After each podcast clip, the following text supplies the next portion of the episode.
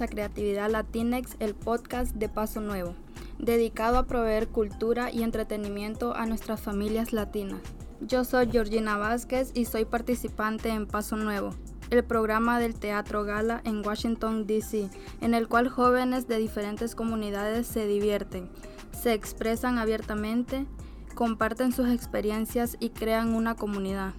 Gracias por acompañarnos en nuestra segunda temporada en la cual les compartiremos conversaciones, historias, poemas y obras de teatro originales escritas por nuestros jóvenes. En el episodio de hoy escucharemos una plática acerca del medio ambiente entre una de nuestras participantes, Cristel Miranda López, nuestra directora Guadalupe Campos y el doctor Briseño Avena de la Universidad de San Diego. Bienvenidos.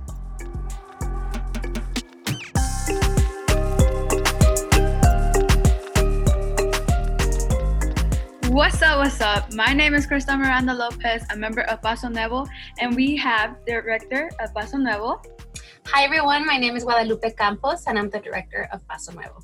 And today we have with us Dr. Briseño Avena uh, from the University of San Diego. So, welcome. Muchas gracias. Un placer estar aquí. Excited to have you. So, uh, Cristel, you want to tell us a little bit about why we're here today? So we are here today because we're going to ask some questions to um, Dr. Briseño. So my first question is, can you explain the climate crisis that is affecting our planet to all the teens and the people that perhaps don't understand the gravity of the problem? Sure.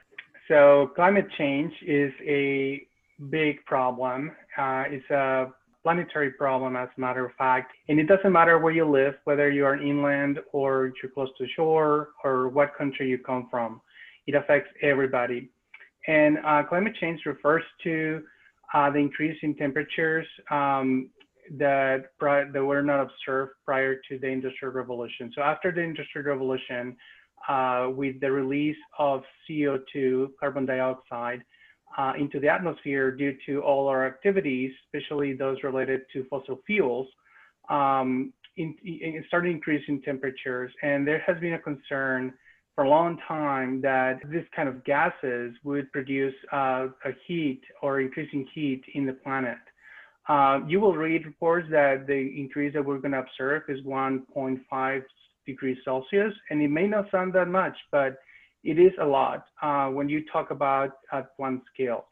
And what happens is that um, with climate change, there's going to be a disruption to multiple systems. Um, the oceans are going to be affected, uh, or um, storms are going to be affected. To, so the uh, the atmosphere or atmospheric processes are going to be affected as well. And with this comes a lot of uh, challenges because as humans we depend on uh, on Earth, obviously, to leave. Uh, so there's going to be changes um, to the food uh, that we are producing. So there's going to be a redu reduction of food supplies, and there's going to be more diseases. There's going to be more phenomena like hurricanes, storms, all these uh, uh, catastrophic phenomena are going to be impacting more, as we will talk in a little bit. Mm -hmm. so it's a, it's a big, big problem and we need to understand it and we need to talk more about it, uh, not just only because it's bad, but because it's necessary that we take action. Claro que sí. Y el, el, motivo que estamos haciendo este episodio especial acerca del medio ambiente es porque queremos compartir más información a nuestra familia, a nuestros amigos, a toda la comunidad para que podamos entender el, el problema un poquito mejor y para encontrar soluciones. Eh, creo que es muy importante hablar de las soluciones y lo haremos eh, en unos minutos. Pero ahora que entendemos un poquito más de lo que es el calentamiento global y lo que está pasando con el medio ambiente, me pregunto si nos podría decir, aparte, mencionó que la comida, por ejemplo, va a estar un poco escasa en el futuro. ¿Qué, qué maneras afecta a las personas que dicen tal vez, eso está pasando en otro lado, a mí no me afecta? ¿Cómo en realidad afecta el calentamiento global a las personas. Claro. Eh, nada más para regresar a la premisa que pusiste este, de hablar con nuestras familias y nuestros amigos, nuestros conocidos, es algo muy importante porque eh, a nivel científico hay mucha colaboración y hay mucha, mucho intercambio en los medios, al menos en los medios eh, en inglés. se difunden muchas estas ideas, ¿no? Pero eh, es a nivel local, ¿ves? A nivel de nuestros amigos, nuestras familias, que podemos tener este tipo de conversaciones y también tratar de pues, cambiar un poco nuestras actitudes. Y ah, las personas, eh, en Estados Unidos estamos muy acostumbrados a ir al mercado, ir a la, a la tienda eh, y comprar nuestros productos. Estamos, vamos y compramos todo lo que queramos, ¿no? Este, está a la disposición de nuestras manos. Pero no todos esos productos eh, se uh, crecen o se producen en los Estados Unidos. Eh, dependen de una red internacional este, de importación. Entonces, eh, por ejemplo, el arroz es, una, es un producto que aunque se produce en, este, en Estados Unidos, eh, es mayoritariamente este, internacional. Maíz también, el maíz que es otro de los de nuestros, al menos en la comunidad latina, uno de los principales alimentos. Eh, aunque también es una producción muy importante en Estados Unidos, eh, también hay importación de, estos productos. Y aunque también pudiesen estarse producidos aquí en Estados Unidos, eh, el, cambio climático va a cambiar los patrones de, lluvias, de, temperaturas, entonces los, también la producción puede ser muy afectada. por eso, independientemente de dónde vivamos, y independientemente de si no vamos a obtener nuestros productos en, no sé, en donde los están creciendo, produciendo, eh, vamos a ser, van a ser afectados. Y sobre todo eh, comunidades que son más pobres o que tienen menos recursos para obtener estos eh, alimentos o crecerlos también. Puede ser y puede convertirse en una catástrofe.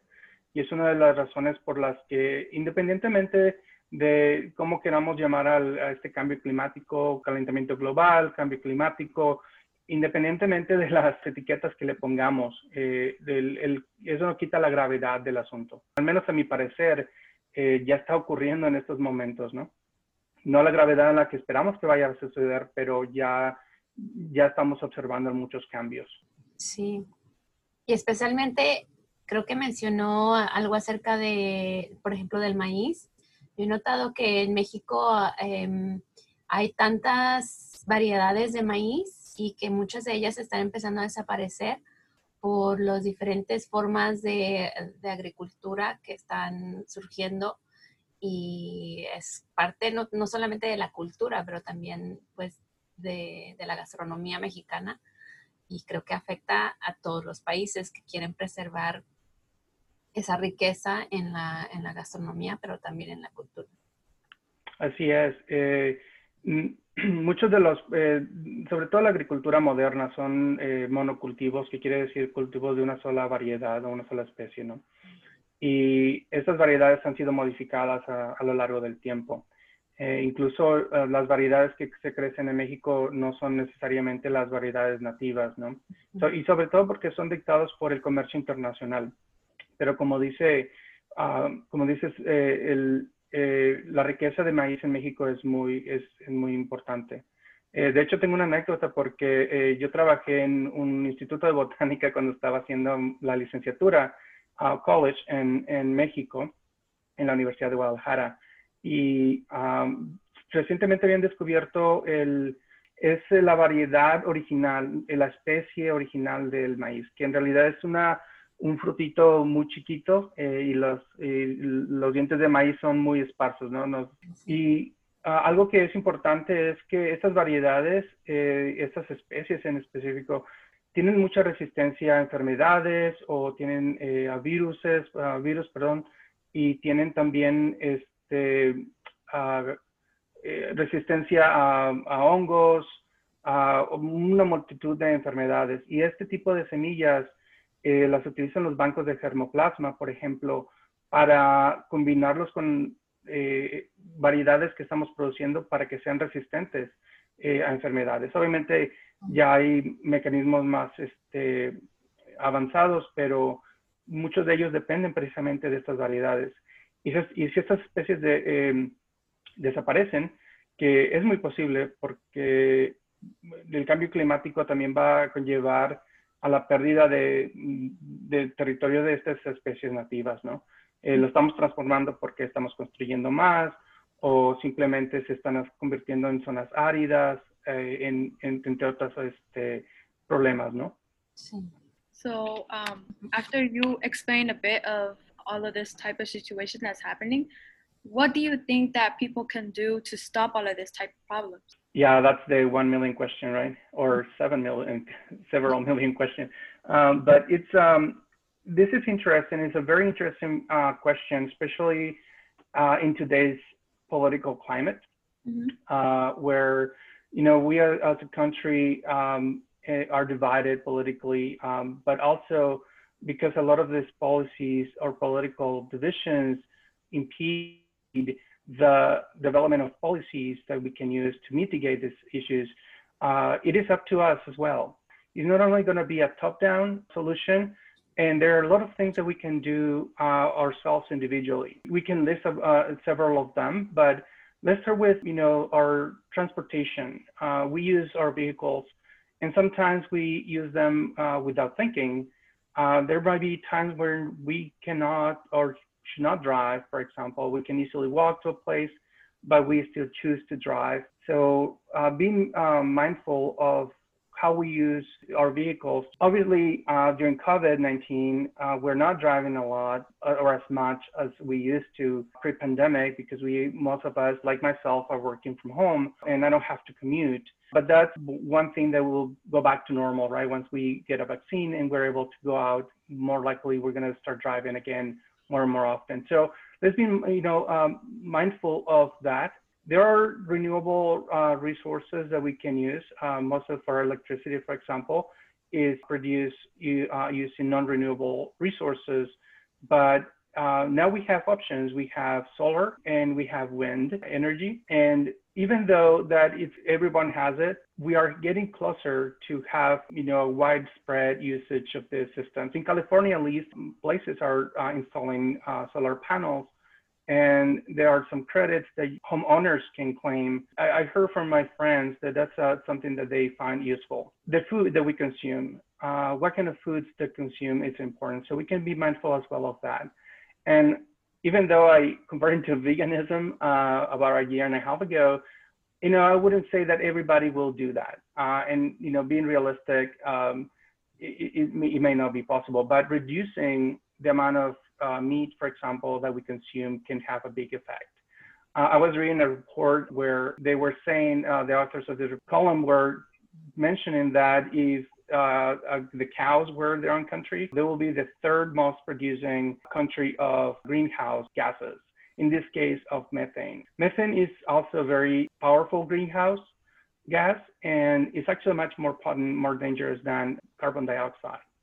But anyways, those are um, things that we can think about, the, the food that we consume, uh, the amounts of food that we consume, where we get our food from, the driving habits, energy consumption at home, and, you know, we can even think, start thinking about the clothes. When we buy clothes, uh, the textile industry can also be an important contributor. That can be something that, you know, most of most people would do, right? Like if there's something uh, in the season, we want to get it right right away.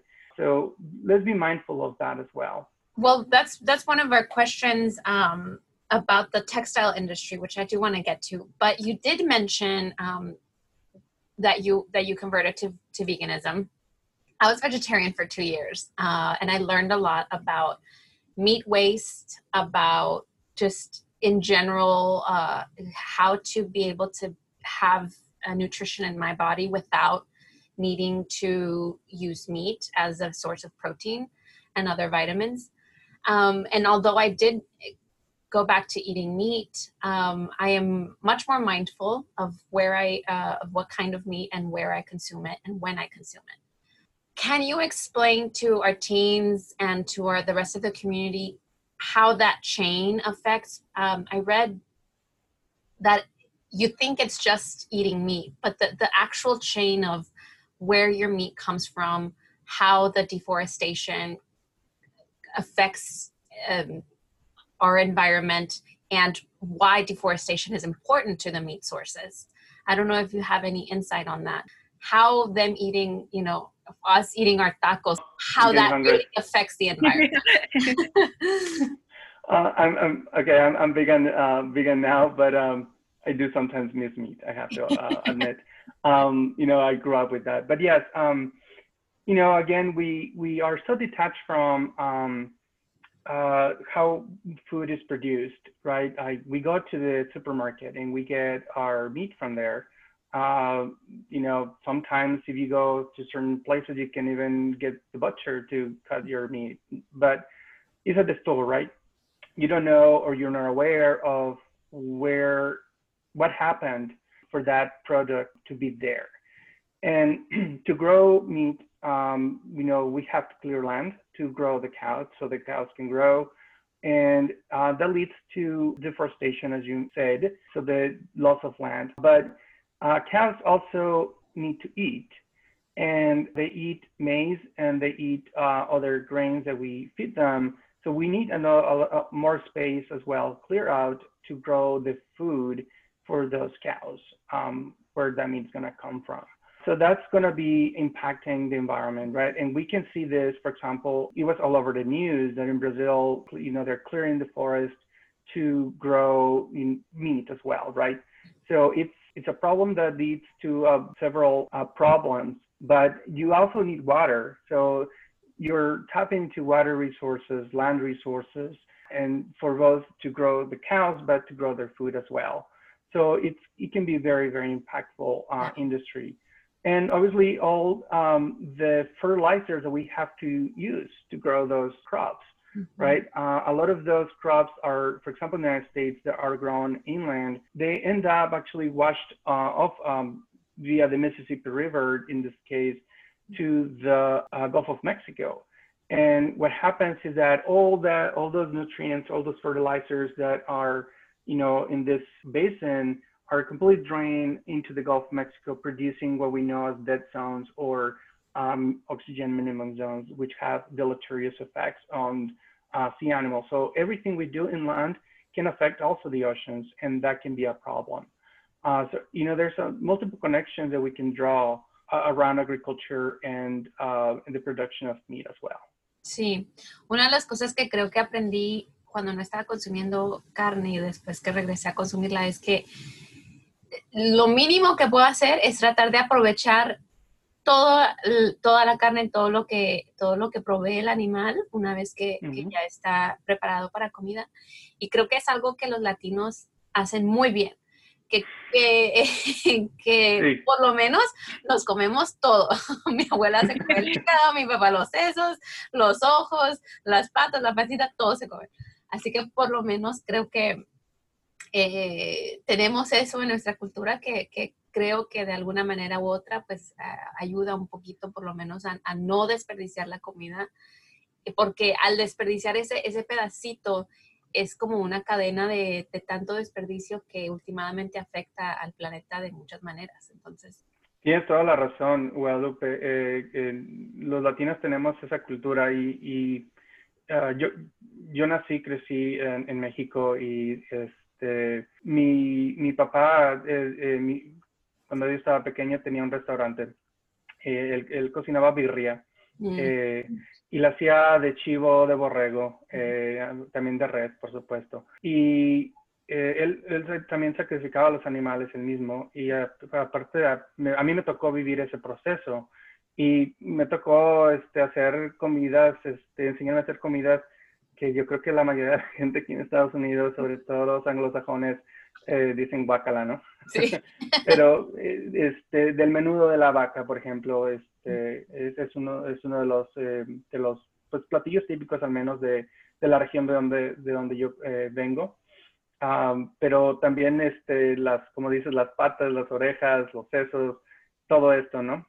Incluso hay una, una salchicha que se llama, que se hace con la sangre eh, y con hierbas. Este, si no mal recuerdo, se llama, moro, le, dicen moronga. Sí. Puede tener otros, otros, este, otros nombres. Igual, parece eso, sí. Es, sí, exactamente. en Estados Unidos hay lugares donde, por ejemplo, sí se consumen, eh, por ejemplo, en el sur de, eh, de, los Estados Unidos, en Louisiana, por ejemplo, también la cultura um, Cajun, ellos este, también eh, tienen una, un, platillo muy similar a, la moronga, pero es muy localizado, es, no es no todo el mundo eh, o todas las personas en Estados Unidos, este, lo van incluso algunos latinos, ¿no? No, no les gusta ese tipo de, de comida. Eh, pero como tú dices, aprovechamos todo, todo el animal, incluso los huesos, ¿no? Que son buenísimos en caldo. Sí, muy bueno. Eh, bueno, cambiando un poquito de rumbo, Cristel, I was wondering if you can uh, go back to question number four. I know we didn't practice this one, but it, it goes back to the textile industry a little bit. And I think this speaks a little bit to our young people and I know Cristel goes to thrift stores. I go to thrift stores to try and offset, you know, uh, fast fashion a little bit. Yeah. Um. Asked it right. How does the textile industry affects the environment and oceans with gas emissions? Right. So um, I, I was also reading a little bit about that. Um, I'm not, you know, uh, I don't do that as my part of my research, but I did a little bit of research. The textile industry produces it uh, or is responsible for 3% of the production of greenhouse gases. You know, it, it may not sound a lot, but it is uh, quite significant, is measurable. And as you mentioned, fast uh, fashion, uh, it's, um, it's a trend and it can be a problem. The, the fact that, you know, we, we want to uh, buy more clothes more often just because it's a season, because it's, and, you know, it's fashion, that can, it in itself be a problem. But that has to do with behavior, right? Human behavior. And you know the the textile industry does have other um, good things, um, but this is one of the uh, negative effects that it might be having. But it's not only the release of gases into the atmosphere in the production of textiles that is a problem. The textiles themselves can be a problem. I have a, a colleague that she did the PhD almost at the same time I was doing mine and she is an expert in plastics, microplastics, in the uh, in the ocean, for example. And one of the uh, findings that for of her research is that clothing is a big resource of microfibers. So every time we wash our clothes in the machine, a washing machine, um, our clothes uh, release these microfibers that end up uh, being washed into, you know, uh, all the way to the ocean and that's going to be a problem for contamination as well. And we don't really understand to date uh, what is the effect um, that it will have, or already has, we don't know, on let's microorganisms or just general organisms in the ocean. Mm-hmm. We know how microplastics are affecting the oceans, um, especially charismatic fauna that get trapped, you know, in these plastic bags and suffocate and mm-hmm. etc but we don't understand how these microfibers affect the environment yet. So that's a, a, an ongoing topic of research, and I think it's very interesting. So the textile industry does have a lot of impact in multiple scales. So cotton, uh, organic fibers are preferable than synthetic for sure, but you know, it's that's going to be a big problem and a big, you know, will require big solutions.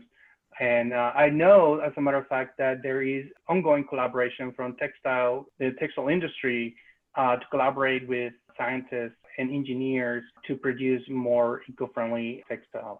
So that's uh, a good step in the right direction. And it's so hard because you know part of you wants to live your life and have the coolest thing. Yeah.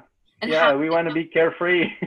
right. So uh, it's yeah. carefree, but but then we also have this moral obligation to take care of of our planet and it's hard to navigate both things because sometimes you do really uh, need a nice dress for your quinceañera but we only use those dresses once my my quinceañera dress is still in my mom's closet and it's been 15 years y nadie se lo ha puesto you know and, and maybe i should donate it you know maybe it, it, it's pretty much brand new so i think the more that we can talk about how can we reuse clothes? And again, I, I always say that Latinos are amazing with reusing and reducing and recycling. Porque my mom saves like the tuppers for like I don't know from the mm-hmm. butter. You put in frijoles or something, you know. I don't know. Kristen, yep. mom do the same. she tricks you, right? She does. She does. And then like you know, she put the frijoles in there. I keep thinking that, like, you know, the ice cream buckets. Like, yeah, I always be thinking there's ice cream, but no, there's nothing in there. and you know, like plastic bags and Yeah. all of that and hand me downs clothing. But then there's also like this need to fit in as a teenager. As a teenager, you're always like, Mom, I need the latest like trends or the latest clothes or the latest shoes. We do produce a lot of waste like that. So I hope that we can change our society and our mentality that your self worth as a teenager and as an adult even doesn't come from the clothes that you wear that you know you can you can look cool wearing uh, older clothes or, or use it hasta que hasta que tenga hoyos you know Yeah. yeah. Uh-huh. You should become a grad student. That's uh, that's pretty much the life of a grad student. Uh, uh, t-shirts with holes. you know um it's just it, i mean pretty much i think that that's actually when i started thrifting was when i was in grad school because i was like well, i don't have any money so i have to you know i want a new sweater and before then i kind of never really did that yeah, that is true. It's funny because um yeah um you know grandma and uh, our mothers um first of all if they have good Tupperware uh, we know that we cannot ask them to use it because they guard them with their lives. It's and you know you better return them. Um, but also yeah you know using the plastic cups uh, containers just to freeze uh, meals and stuff. Um, yeah, that's something that uh, definitely happens in my family as well. and um, Dr. Briseño, your your research is mostly concerning oceans, is that correct? Yeah, that's correct. And so I was wondering, you mentioned those microplastics in the ocean. I wonder if you could uh, just expand a little bit more. Sure. Yeah. So plastics they derive from uh, petroleum, so from oil, and they are a non-renewable resource, but they can be pretty damaging uh, to the environment. We don't know to what extent and um, or at what level they do. Uh, so there are different kinds of plastics, as we know, and they degrade at different rates. But in general, uh, plastics can, you know, live, quote unquote, leave uh, in in the environment for several several years. And they start decomposing at some point and they break up into smaller pieces and smaller pieces and smaller and smaller pieces. And in the case of the organisms that i study which are microorganisms they're called zooplankton which are pretty much the link between the plants in the ocean so primary producers and all the fish that we like to eat. Those are the producers of or the, the ones that transform all this energy and goes up into uh, food chain or food webs. And we have seen and there have been reports that plastics tend to be eaten also by the zooplankton uh, which only can lead to you know less what i want to say nutritious food for fish as well so that's one clear fact we don't know again uh, to what uh, extent is affecting because we just started studying these things not many years ago. The first impact that we saw were from visible plastics, and you probably have heard about you know the plastic and the uh, North Pacific gyre. Uh, they call it an island of plastic, Yeah. which is you know was uh, mischaracterized. Uh, it's not that you can go out there and walk on plastic, but it's pervasive and it's everywhere. And you know you can they can find them and they start finding them in islands north of Hawaii uh, where they uh, a lot of seabirds, for example, uh, died because they were feeding on these plastics, and um, you know they were not getting the nutrients that they needed. Uh, one of the theories that was floated around is that they look like jellyfish. So they some some organisms do feed on jellyfish, and they are the plastics are being eaten, thinking they're you know biological material or food, and they are not. There's just plastic. So they can either suffocate or they're just eating something that has no nutrition in them.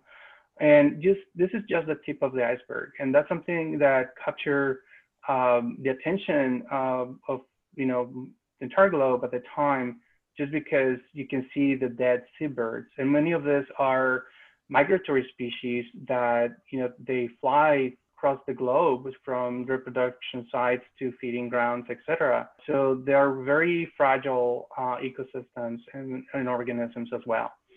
Uh, and how it affects other organisms, like smaller organisms. But I, when I say microfibers, um, you know, think about, um, you know, after you dry, when you put your clothes in the dryer, Mm-hmm. And then uh, you take the lint screen. The lint itself can be, you know, converted into microfibers. They're so small. If you pay attention to them, there's like it's just like a network or a net of uh, or mesh of these microfibers. So imagine the dissolve those in water and just put them in the ocean. Uh, they can be very transparent um, and invisible to us, but uh, they can probably be visible uh, and they can be eaten by other organisms as well. So it's a it's a it's a big problem.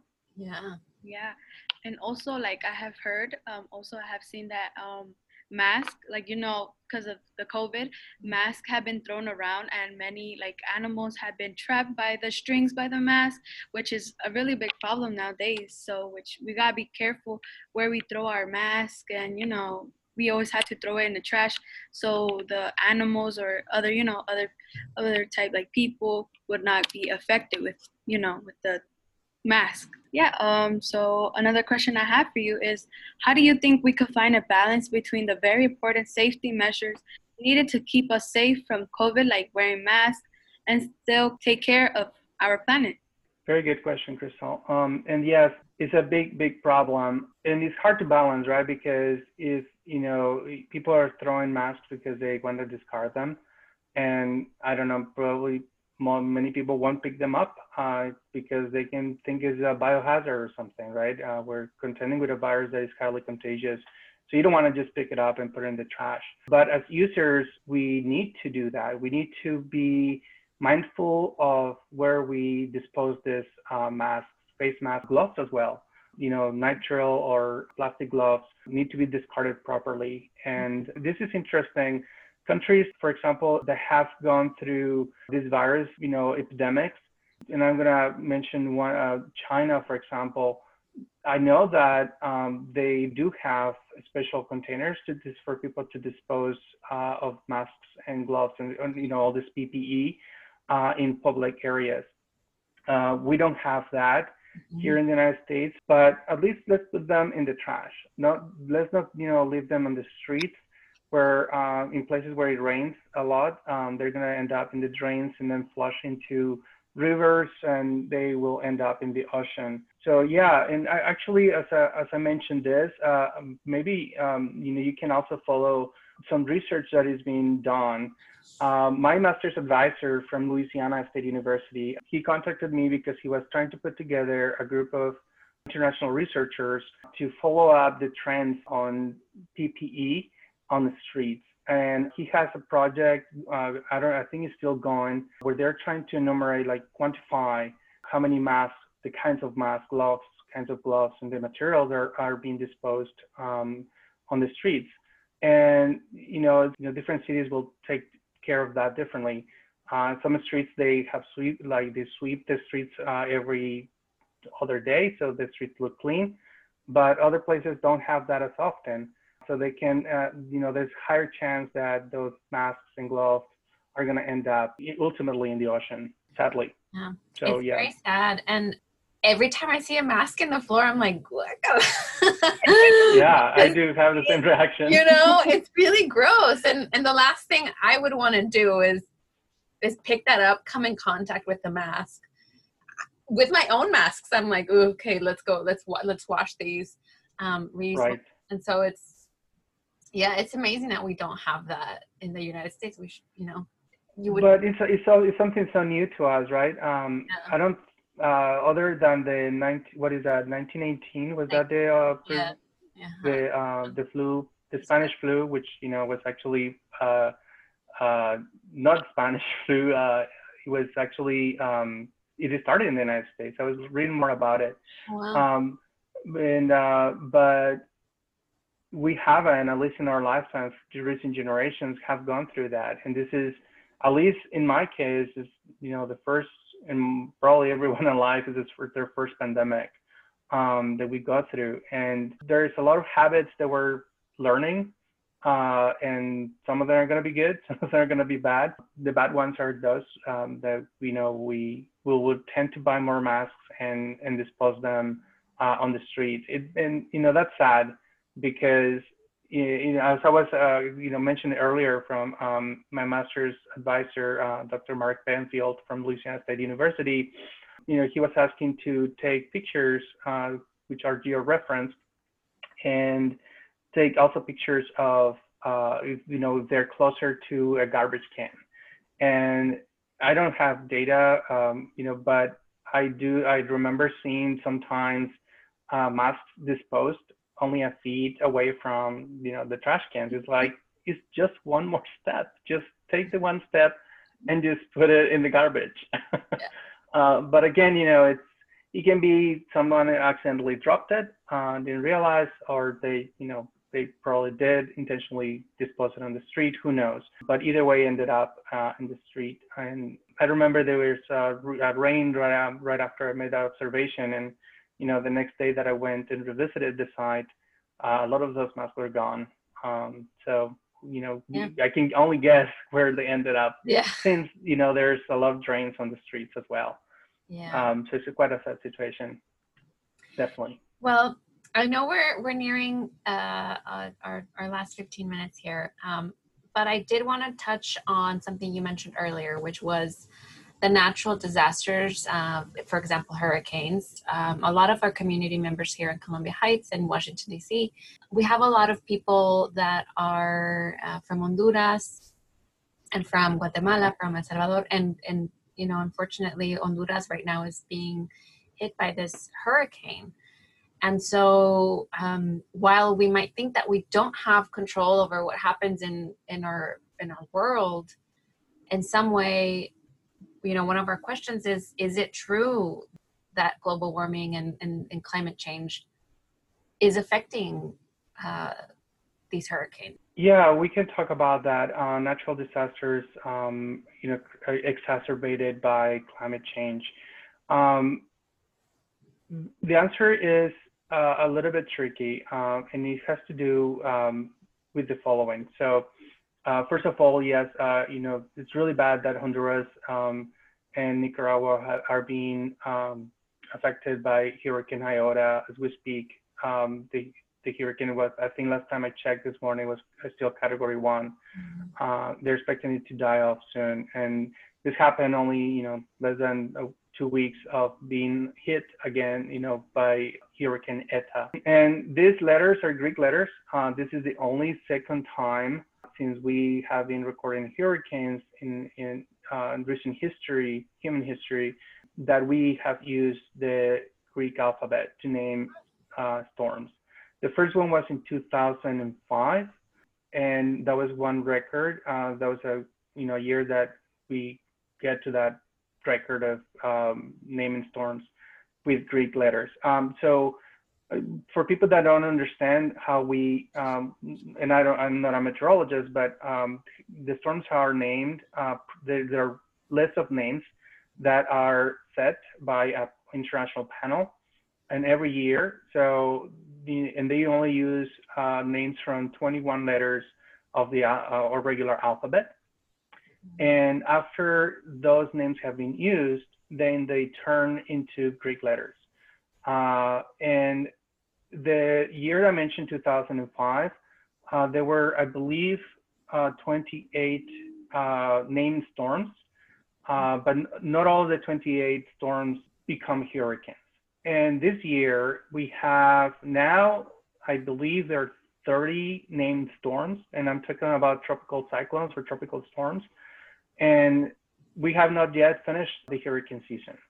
You know, we already, I think this is the very first time 2020 is the first year where we uh, we have more storms, named storms.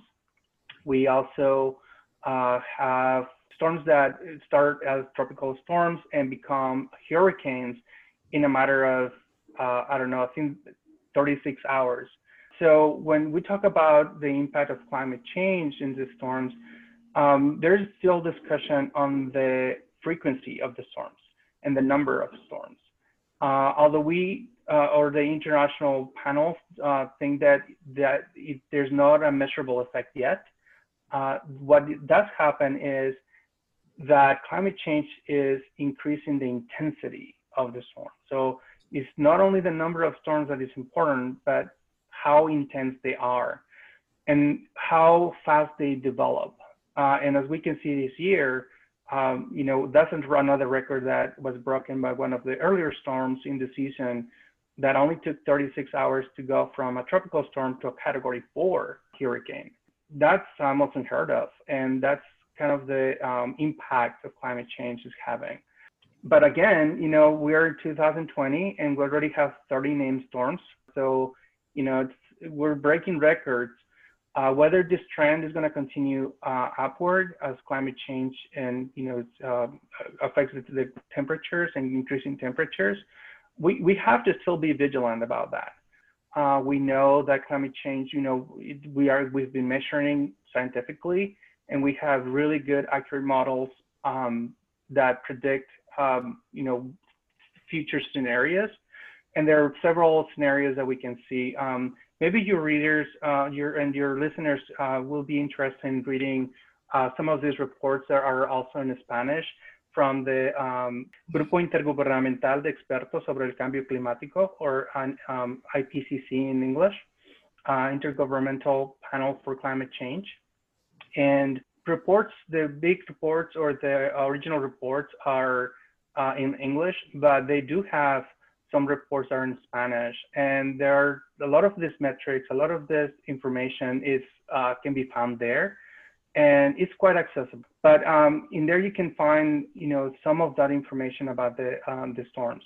I, I think there's another record um, that was, you know, we're breaking this this year as well in terms of um, storms, uh, and is the the paths that they're following as well. And you know, we're having again, you know, if you look again uh, against the historical record uh, there has been other years that have landed more hurricanes, um, but this year a lot of them have been back to back, only a couple of weeks in the same regions and uh, as category four or five, and that those are quite devastating uh, hurricanes uh, and storms. And you know, it's hurricanes one one example, right? But uh, here in California, we don't have hurricanes, but we do have uh, dry seasons and droughts. Mm-hmm. And uh, these droughts uh, have created problems too with, you know, um, forest fires, uh, for example.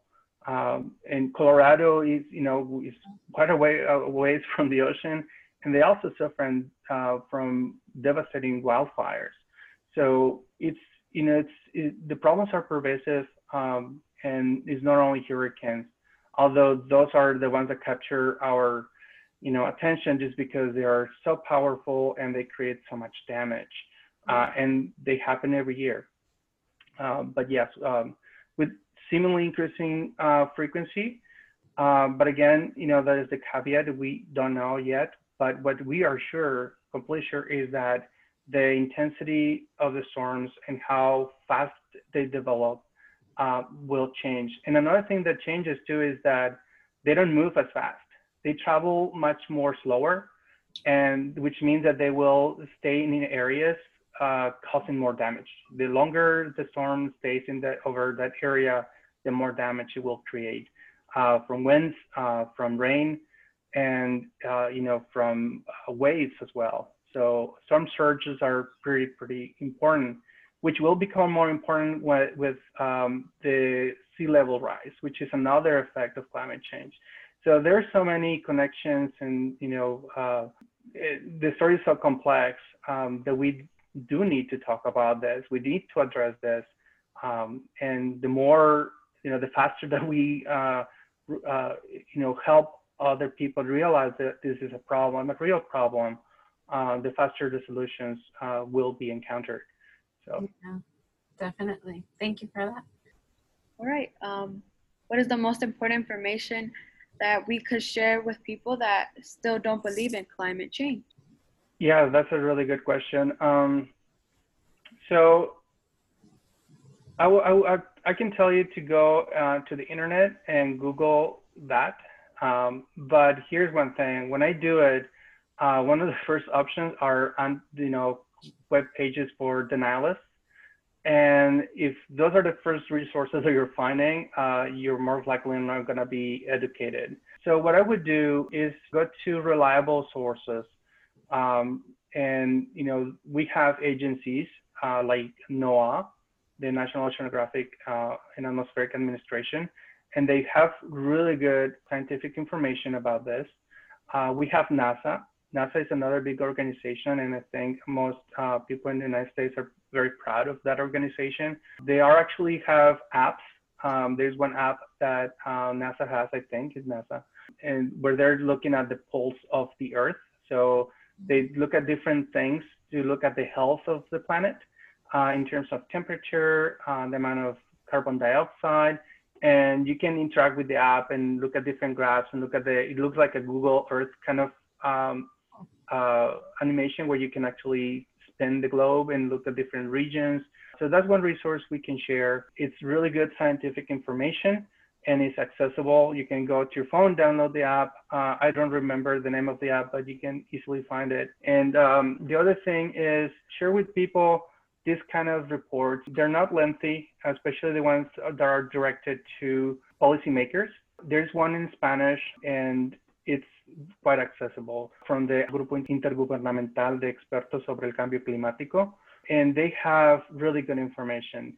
So this is scientific, reliable information that is not only from the US, but from an international panel. And the other thing is there is a, a, a big organization that is uh, led by uh, Vice President Al Gore. And I don't want to get political, but they do have now training for what they call climate ambassadors. In the past, I think those kind of uh, training trainings were done uh, in in person and they I think they cost a little bit. But now with COVID and you know the fact that we can uh, reach out more audiences via our our phones or computers, uh, like we're doing right now, they're also doing similar things, and people can learn more about climate change and how to communicate effectively you know, the different effects that climate change is going to have on, on, on, planet Earth, on our lives, and the health of our ecosystems. So that's another resource that people can look at. And, and those are reliable resources. They're based on science. And I think they're important for people to know them. Yeah, I think it's very important. Uh, that's a really good question, Cristel, because sometimes it's easy for us to be like, you don't believe, no pues, bye. but we need to engage and be curious about why people think the way they do, and then and then really present the science and um, appeal to that part of their logic to perhaps get the idea in that something is going on with our planet and that we need to take more care of it. That's um, true, Cristel. That was a good question, and um, you know, it's uh, what you're saying, Guadalupe, is uh, you know, opening the conversation is not about judging people. Uh, it's, you know, just, just mention it. And the other thing is that uh, our very lives uh, and livelihoods um, depend on, you know, the health of our planet. And that's the only planet we have. Mm-hmm. And we have to take care of it. And, you know, we need to, uh, without being confrontational, you know, just make people understand that the air they breathe, the food they eat, you know, the health that they enjoy, uh, relies heavily on our environment and the health of our environment. So, you know, it's, uh, I think that's, I hopefully would be easy for people to understand. Yeah. Um, but yeah. Thank you so much. And Cristel, now it's your turn to go and be a climate ambassador. Um, for anyone that's listening or watching, I will make sure that we have links to all the organizations that were mentioned um, in the description boxes or tagged or uh, somewhere on our website as well. So um, if you're interested in that, just make sure and and look at and look at the description boxes below or wherever we are at in the virtual space. Um, thank you guys so much for doing this. Uh, Cristel, thank you for asking such thoughtful questions. And I also want to give a shout out to Vanessa and Erika, who helped prepare the questions as well and that couldn't be with us today. Um, and thank you so much, Dr. Briseño Avena, for joining us and for bringing your knowledge to our team and to our listeners. Thank you so much um, for, like, you know, giving us more information and answering my question. So I thank you so much for that and, I, and I thank you, Cristel, for uh, inviting me and Guadalupe for having me here too. Uh, and I think what you're doing uh, is amazing. Uh, I think it's a great project.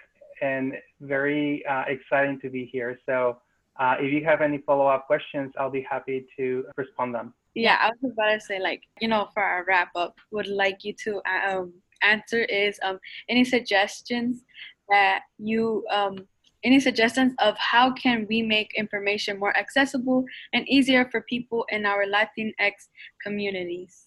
Good question, Cristel. I was wondering about that because a lot of these resources that I share with you and that you're going to make available to your listeners is in English.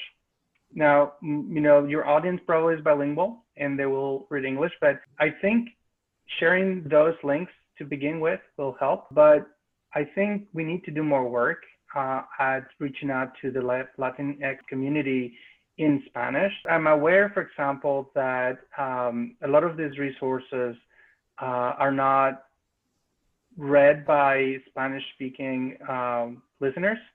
And, you know, it's not because they don't speak English, it's not because they don't read English, but I was made aware of this by some media guru in the Spanish media that a lot of the listeners or Latinx do prefer to uh, read and listen to news in Spanish.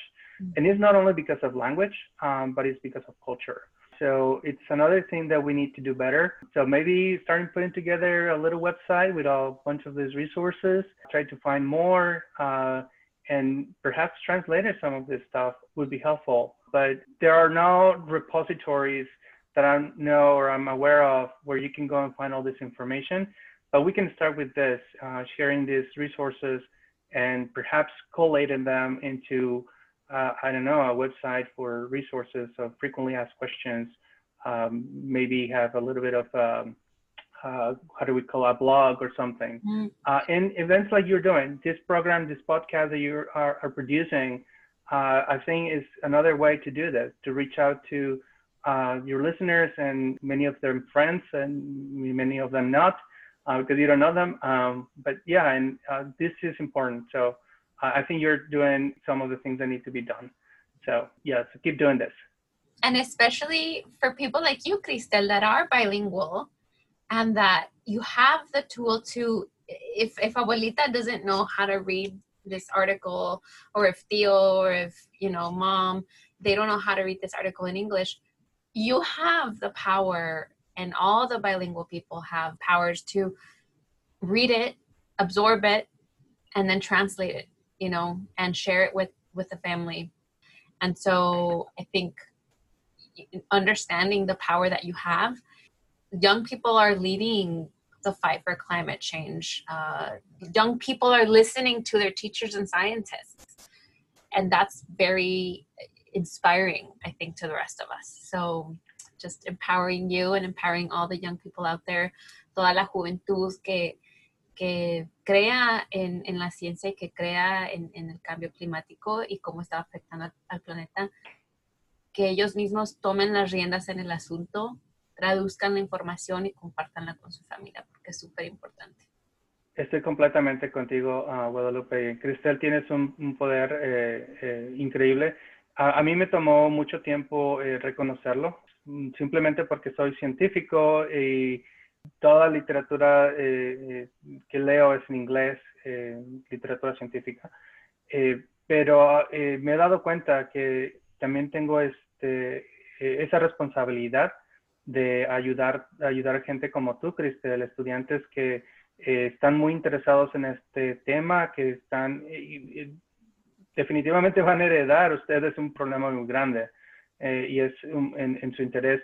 Pero como dice Guadalupe, eh, gente que tú que sabes inglés, eh, hablas inglés, hablas español, no nada más con tu abuelita, con mamá, con papá, tus tíos, hermanos, qué sé yo, los vecinos, pero nosotros tenemos también vínculos con nuestros lugares de nacimiento donde venimos. mucha gente viene de muchos países latinoamericanos. Eso es otro vínculo y otro poder también que tenemos.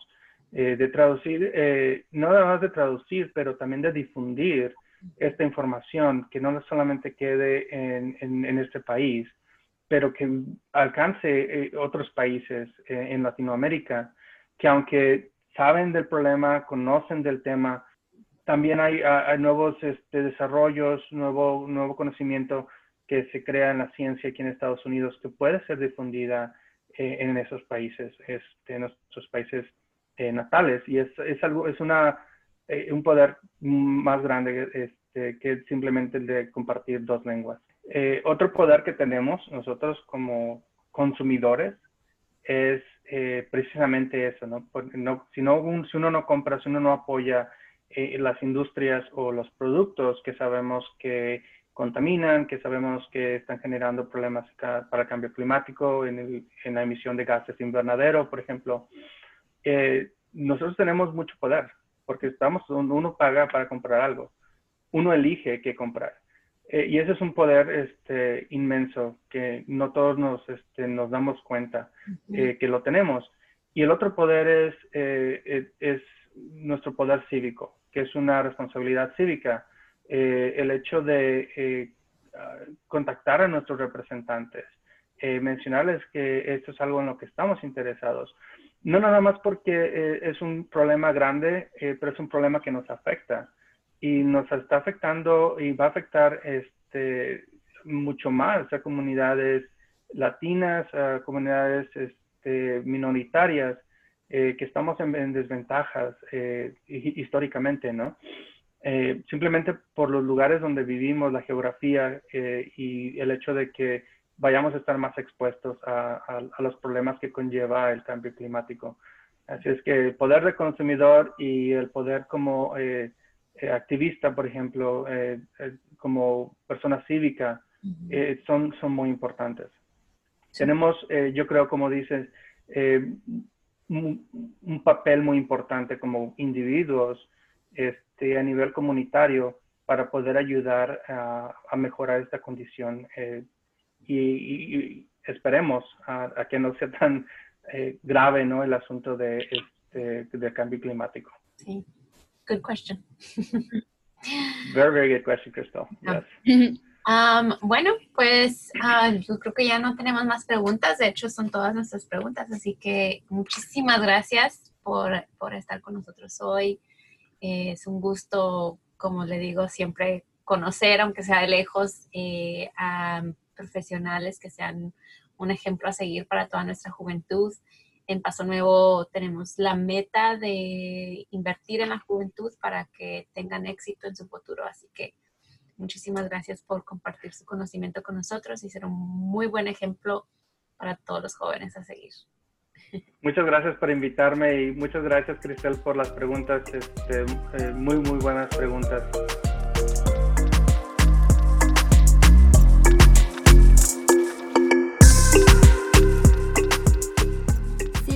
Interesa leer más acerca de nuestra conversación, ve a nuestra página de internet pasonuevo.club donde encontrarás links y más información sobre cómo ayudar al medio ambiente.